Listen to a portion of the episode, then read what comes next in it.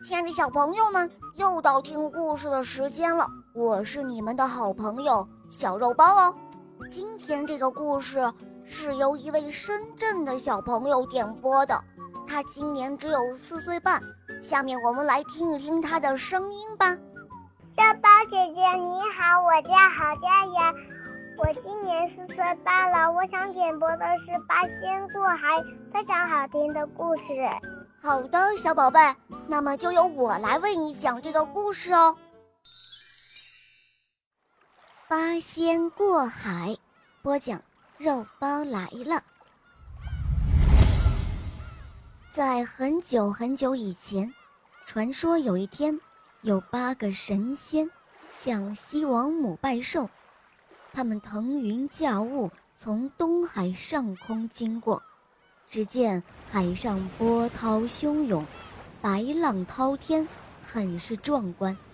于是，八位仙人决定到海面上去耍上一耍。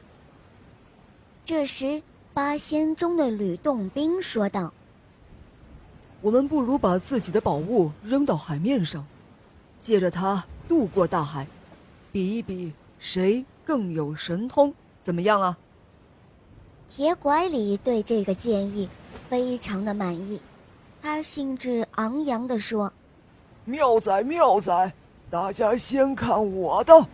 他说着，便把拐杖投向海中，拐杖就像一条小船一样漂浮在水面上。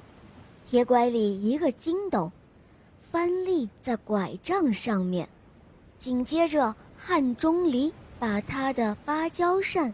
也丢到海上，跳上去站到上面。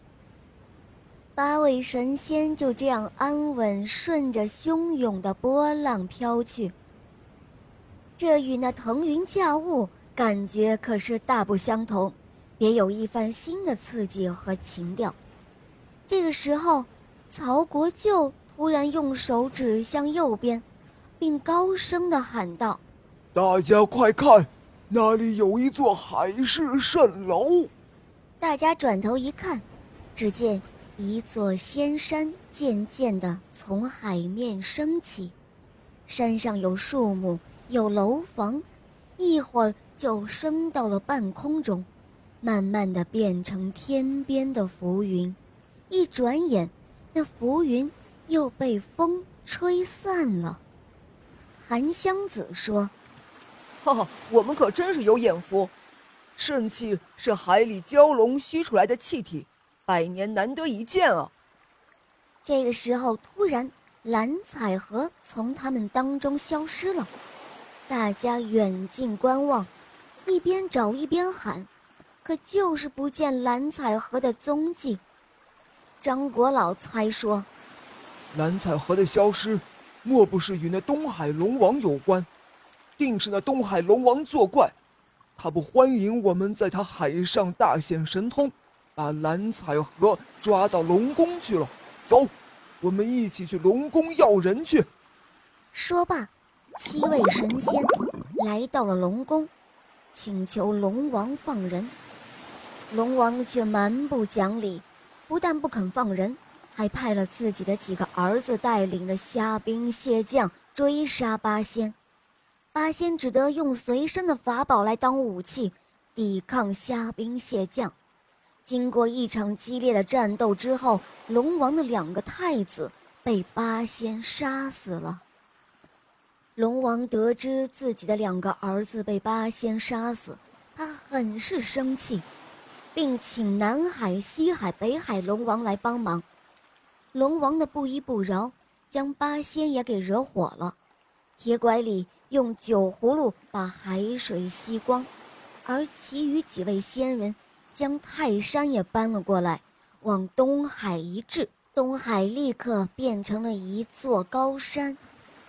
双方就这样打得天昏地暗，将太上老君、如来佛祖还有观世音菩萨也给惊动了，他们全都赶来调解。调解的结果是。